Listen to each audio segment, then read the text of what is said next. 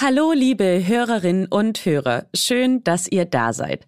Heute möchte ich über Gedächtnistechniken sprechen, die uns dabei helfen, uns Dinge besser zu merken. Davon gibt es freilich einige und ich habe mir deshalb eine ganz bestimmte herausgesucht, die Nemotechnik. Was das ist und wie sie funktioniert, das erfahrt ihr heute. In unserer Rubrik widme ich mich, passend zu Ostern, außerdem der Frage, ob Jesus entgegen zahlreicher Darstellungen vielleicht doch gar kein weißer Mann war. Mein Name ist Elisabeth Kraft und ich bin Wissenschaftsredakteurin bei Welt. Aha. Zehn Minuten Alltagswissen. Ein Podcast von Welt. Habt ihr eine spezielle Methode, mit der ihr euch Zahlen, Vokabeln oder Aufgaben merken könnt? Also ich lerne Sprachen am besten, indem ich mir Eselsbrücken baue. Ein Beispiel. Fußball heißt auf Hebräisch Kaduregel. Das klingt für mich, als würde ein Fußballer zum anderen nuscheln. Ähm, kannst du das mit dem Tor eben regeln? Also Kaduregel, zack und die Vokabel saß. Es gibt etliche Gedächtnistechniken. Ihre Grundidee allerdings ist immer gleich. Schwierig zu merkende Inhalte wie Namen, Daten oder Fakten werden mit Bildern, Emotionen und vorhandenem Wissen verknüpft. Denn unser Gehirn ist sehr gut darin, sich Dinge zu merken, die wir erleben oder sehen. Verwandle ich also einen abstrakten Inhalt in ein Erlebnis, kann mein Gehirn das viel besser abspeichern. Das ist auch die Grundidee der sogenannten Nemotechnik. Die wandelt Informationen in Bilder um. Und angeblich soll sie dabei helfen, dass wir uns Dinge wie Planetennamen einfacher merken können. Aber auch komplexere und viel umfangreichere Sachen. Also zum Beispiel ganze Bücher, lange Listen oder die Zahl Pi auf tausende Stellen hinter dem Komma. Wie das funktioniert, das will ich heute von Boris Nikolai Konrad wissen. Er ist Neurowissenschaftler und erforscht, warum Gedächtnistechniken wie die Nemotechnik so wirksam sind. Er ist außerdem Gedächtnisweltmeister und Buchautor. Herr Konrad, wie funktioniert denn jetzt die Nemotechnik? Sie haben es eigentlich schon ganz gut beschrieben. Die Nemotechnik nutzt aus, dass unser Gehirn sehr gut darin ist, sich bildhaftes, emotionales, zum Beispiel auch Dinge, die mit einem Ort verbunden sind, einzuprägen. Andere Sachen sind sehr schwer. Fachinhalte, Texte, Namen, Passwörter. Die Nemotechnik ist eigentlich ein Sammelbegriff dafür, dass wir all diese schwierigen Dinge irgendwie umwandeln, aufbereiten, dass unser Gedächtnis für Erlebnis und Bildhaftes es aufnehmen kann, wo es normalerweise nicht reingehen würde. Woher kommt denn die Methode? Also wo hat sie ihren Ursprung? Das ist ganz schwierig für die Menge der Techniken zu sagen. Es ist aber ganz einfach für eine der bekanntesten Technik, die Routenmethode, auch Gedächtnispalasttechnik genannt. Die geht nämlich tatsächlich schon zurück auf die griechischen Rhetoriker.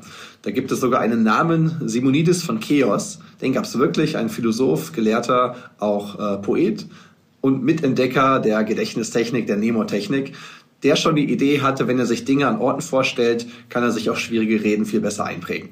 Zum Glück ist seitdem natürlich viel passiert. Es gibt heute viel mehr Techniken. Die Grundlagen bleiben die gleichen. Und ja, in verschiedensten Ländern, in verschiedensten Kulturen sind dann Sachen dazu entwickelt worden. Und noch in den letzten 20, 30 Jahren durch den Gedächtnissport hat es dann nochmal einen Schub gegeben. Und darum, ja, ist es ganz spannend, dass hier viele Einflüsse zusammenkommen, um uns zu helfen, unser Gedächtnis zu verbessern. Was sagt denn die Wissenschaft zur Nemotechnik?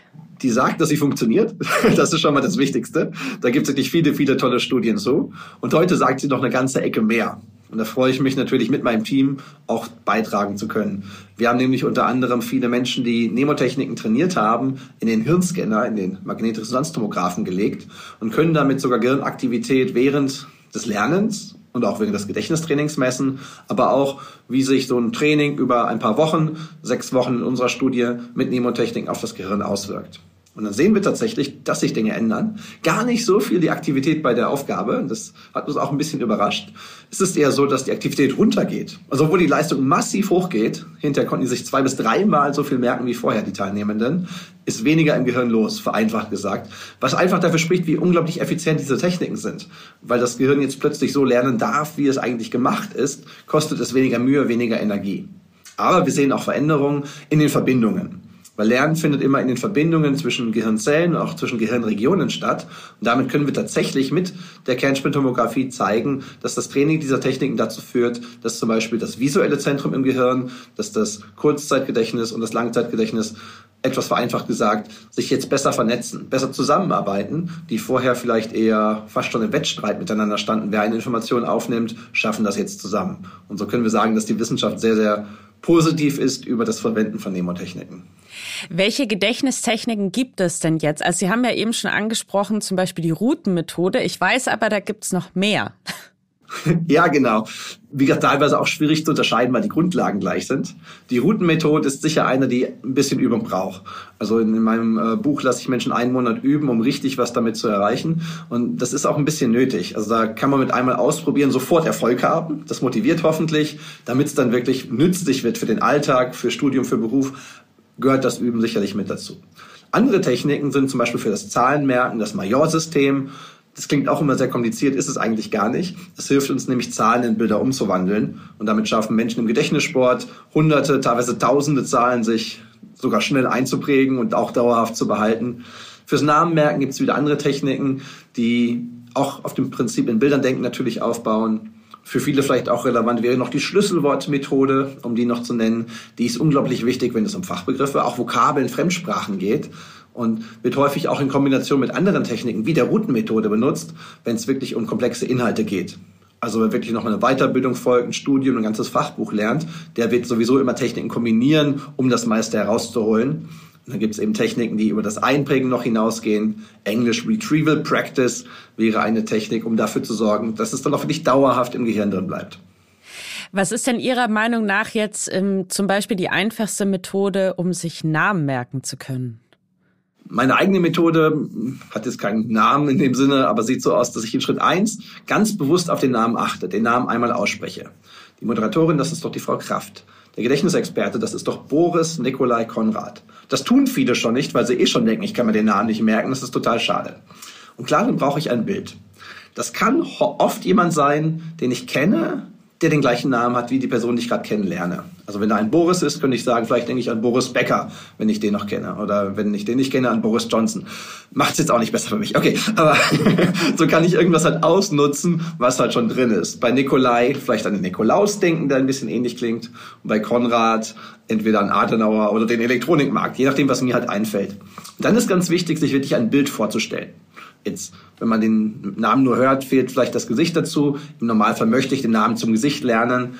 Also stelle ich mir die Person, die ich da gerade sehe, in einer Aktion, in einer Aktivität vor, die zu dem Namensbild passt. Und dann ist das Wiederholen auch immer noch ganz wichtig, auch wenn es ein bisschen langweilig klingt. Das heißt, eigentlich ganz einfach, wenn ich von dem Workshop weggehe, von dem Meeting weggehe, ich gucke nochmal zurück, Moment, die, den und den habe ich gerade erst kennengelernt und das sind Herr Meier, Frau Weber und Frau Grades Danatsch. Und dadurch habe ich es nochmal für mich abgerufen und das löst im Gehirn richtig was aus für die Langzeitspeicherung. Genau, jetzt haben Sie es ja auch schon angesprochen. Das heißt, es reicht jetzt nicht aus, ähm, in der Theorie all diese Techniken zu kennen. Ich muss sie tatsächlich auch trainieren.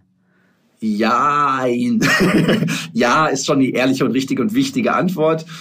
Und zugleich habe ich immer Angst, dass ich die Menschen ein bisschen abschränke, dass sie dann an das Fitnessstudio denken und meinen jetzt ein Leben lang dann dreimal die Woche Gedächtnistraining machen zu müssen. Darum geht's wirklich nicht. Weil es schon Techniken sind, die man anlernen und dann auch anwenden kann, ist das eher ein bisschen wie Fahrradfahren. Ich muss es halt einmal lernen, dann kann ich es aber auch. Aber es reicht halt nicht, dass mich einer einmal mit Stützrädern draufsetzt und um den Vorplatz fährt, dass ich danach selber zehn Kilometer zur Schule radle. Das heißt, für mich ist ganz wichtig, man muss diese Technik ein bisschen einüben. Und das sind am Anfang ab und zu auch mal ein bisschen Frust und ein bisschen Geduld zu überwinden. Aber dann kann man schon in kurzer Zeit viel erreichen. Ich hatte es gerade angedeutet, unsere Studien haben wir meistens auf sechs Wochen aufgebaut. Nicht, weil wir wissen, dass das am besten funktioniert, aber weil wir wussten, das reicht auf jeden Fall. Und da schaffen die Menschen eine Verdopplung bis Verdreifachung. Im Schnitt, nicht die Besten, echt im Schnitt. Und das finde ich beeindruckend.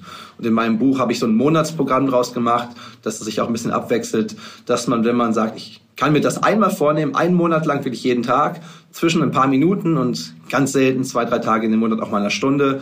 Das möchte ich investieren und dann werde ich auch wirklich erleben, was man erreichen kann. Wenn ich halt nur sage, ich setze mich mal einen Nachmittag hin, dann habe ich vielleicht den einen oder anderen Wow-Effekt, was Sachen geklappt haben, die ich mir nicht zugetraut habe.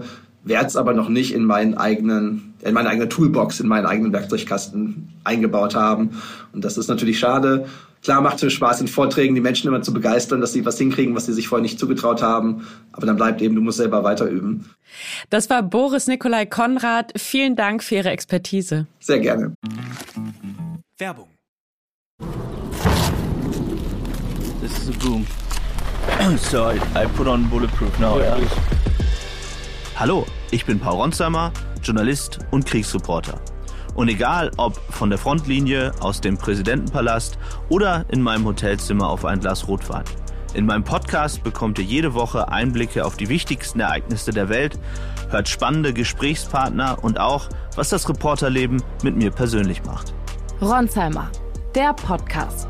Jeden Mittwoch eine neue Folge. Überall da, wo es Podcasts gibt. Werbung Ende. Stimmt das wirklich? Mythos oder Wahrheit? Gemälde, Statuen und Bücher. Die meisten von ihnen zeigen Jesus Christus mit hellbraunen Haaren und rosiger weißer Haut. Das Bild des weißen Jesus ist allgegenwärtig. Dabei lassen sich nicht einmal in der Bibel Hinweise auf seine Haarfarbe oder sein Gesicht finden. Tatsächlich ist heute Konsens, dass Jesus aus Nazareth kein weißer Mann war. Wie er stattdessen ausgesehen hat, nun, dieser Frage ist ein Wissenschaftler der Universität Manchester nachgegangen. 2001 hat der Forensikexperte für den britischen Sender BBC das Abbild des galiläischen Mannes rekonstruiert.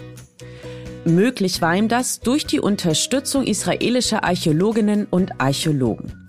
Die hatten ihm nämlich Schädel aus der Region und Zeit, in der Jesus lebte, zur Verfügung gestellt.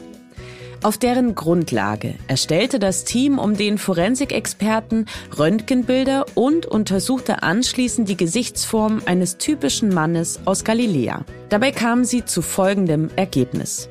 Jesus war wohl bärtig und hatte kurze Haare, wahrscheinlich mit dichten Locken. Das dürfte übrigens im Einklang mit der jüdischen Tradition gewesen sein. Vermutlich hatte er olivfarben braune Haut und war nicht viel größer als 1,50 Meter. Und weil Jesus im Freien als Zimmermann arbeitete, könnte er auch um einiges muskulöser gewesen sein als vielfach dargestellt.